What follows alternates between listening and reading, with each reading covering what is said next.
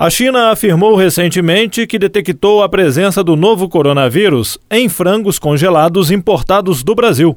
De acordo com autoridades chinesas, o lote pertencia ao frigorífico do estado de Santa Catarina.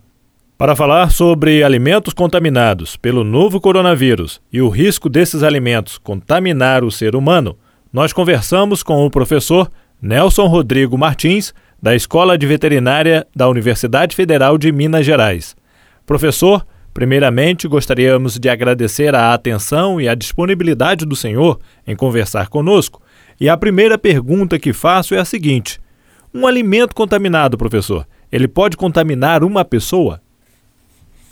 É, Jefferson, muito obrigado pela pergunta, obrigado é, pela oportunidade de falar com você e os seus ouvintes.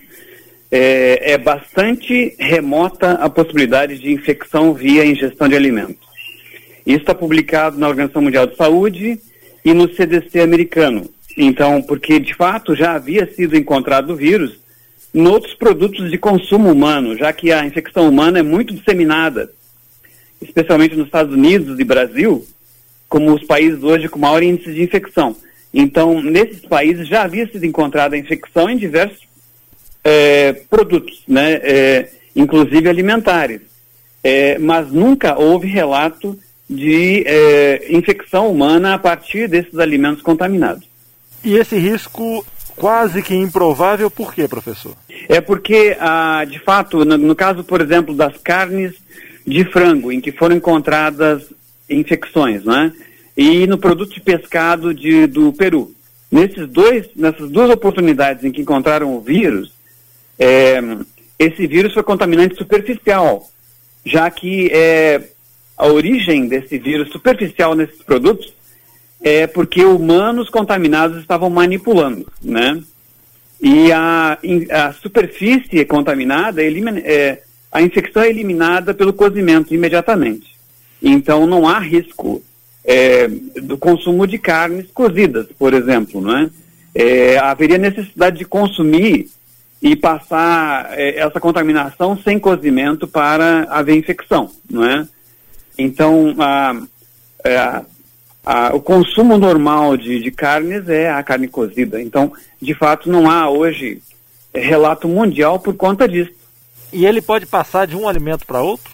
Se você manipula, então na cozinha, é, carne de frango de uma de uma de um processa, de uma planta de processamento, né, de um abatedouro, em que tem pessoas contaminadas, né? É, aí essas asas, de, por exemplo, de frango foram contaminadas, você manipulou na cozinha e mexe depois na salada de alface, que você vai consum consumir crua, existe risco.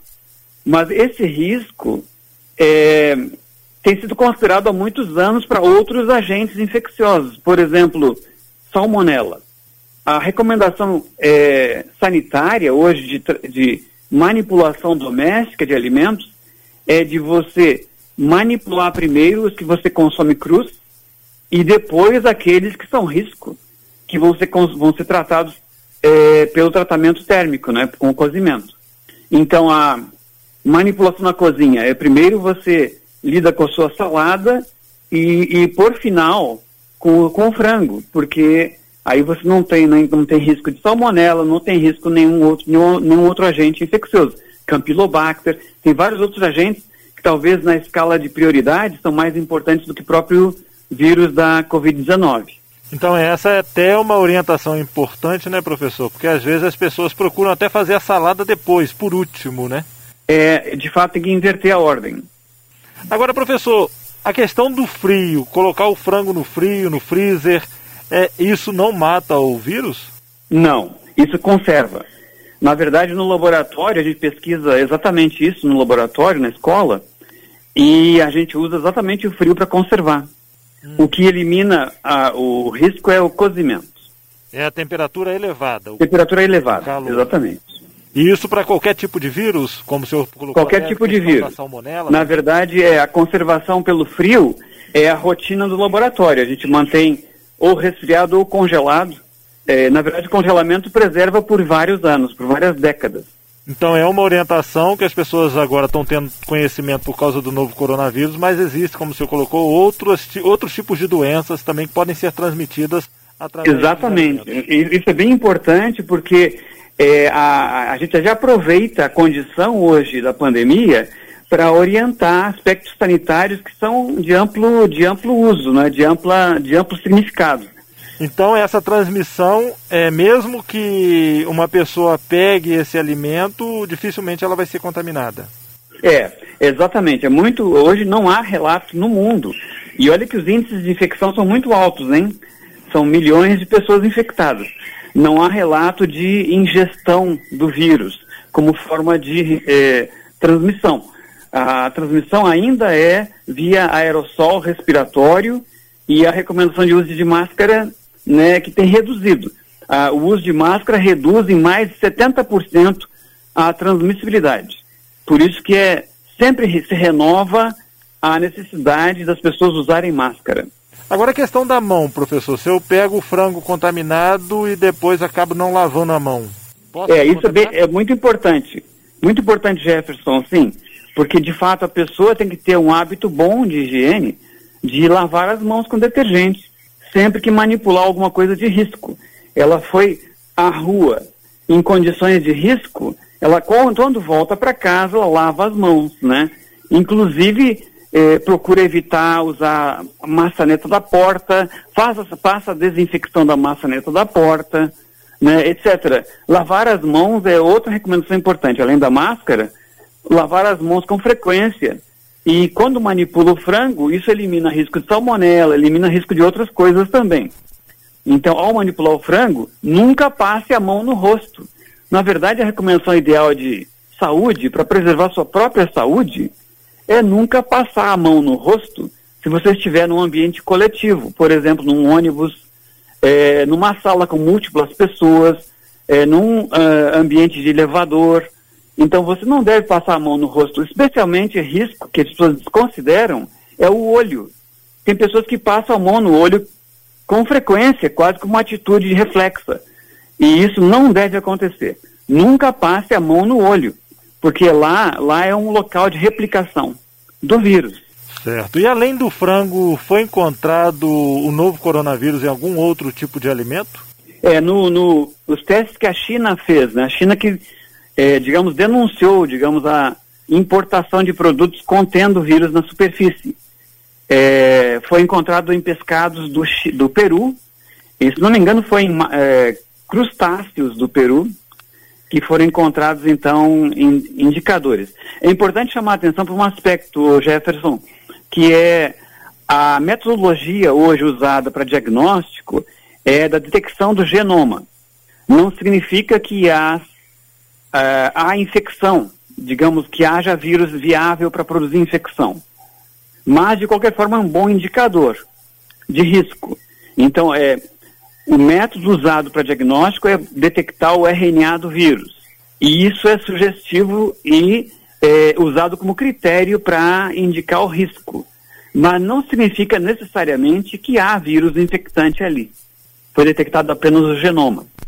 Quando o senhor coloca que há diferença do genoma para o vírus infectante, o senhor poderia detalhar um pouco mais? É, você pode repetir, por favor, não ouvi a, última parte da frase. É, a, o vírus infectante e o genoma. Explicar essa diferença para a gente. Ah, sim, sim. É, o, o vírus, ele precisa de várias estruturas para produzir infecção.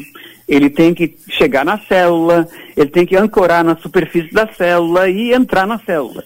E isso depende de várias estruturas, ele tem que estar completo. Se está apenas o genoma contaminante, ele não é capaz de produzir esse processo de infecção. E o método, de fato, o método que faz o diagnóstico usado hoje no mundo é de, de detecção do genoma. E ele é muito sugestivo, ele é de fato indicativo de risco e deve ser considerado como é, risco de infecção mas não quer dizer que haja de fato lá vírus infectante, porque ele pode não estar completo. Só uma parte dele que seria o genoma. E uma, exatamente, a parte que determina a replicação é o genoma, mas ele precisa entrar na célula. E para entrar na célula tem que estar completo o vírus. O vírus pode ter perdido a infecciosidade, por exemplo, por usar detergente e lavar as mãos. É uma das formas, na verdade, de evitar infecção é lavar as mãos com detergente ou, ou com álcool 70, para eliminar a infecciosidade. pode até preservar o genoma, mas você eliminou o risco de infecção. É bem interessante isso. E lembrando, né, professor, que o senhor colocou que o alimento, o frango, ele não estava contaminado, ele foi contaminado por uma manipulação de uma pessoa. Exatamente. É. Muito bem, Jefferson. Esse é um ponto muito importante. A ave não é infectada pelo vírus da Covid-19. É, esse vírus não é das aves. É, e as pessoas que manipularam no processamento das carnes que contaminaram a superfície. Ele não está no interior das carnes, ele está na superfície. Ok. Algo mais você gostaria de acrescentar, professor? Não, é isso. É, de fato, é, é, foi ótima conversa, porque são aspectos fundamentais que todo tempo a gente ouve nos noticiários, né? De atitude correta, de san, atitude sanitária correta. O uso de máscara, lavar as mãos com frequência. Se você está em dúvida sobre se manipulou ou não algo de risco, lave as mãos com detergente.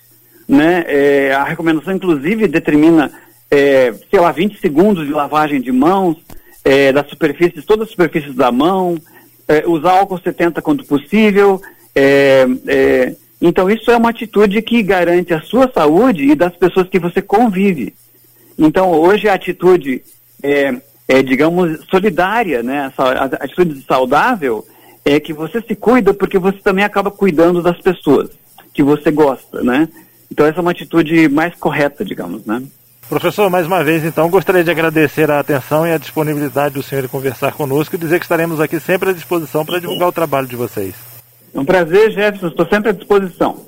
Conversamos com o professor Nelson Rodrigo Martins, da Escola de Veterinária da Universidade Federal de Minas Gerais, que esclareceu que o material que foi identificado nos lotes de frango congelado enviado à China é apenas o genoma do vírus e não o vírus completo.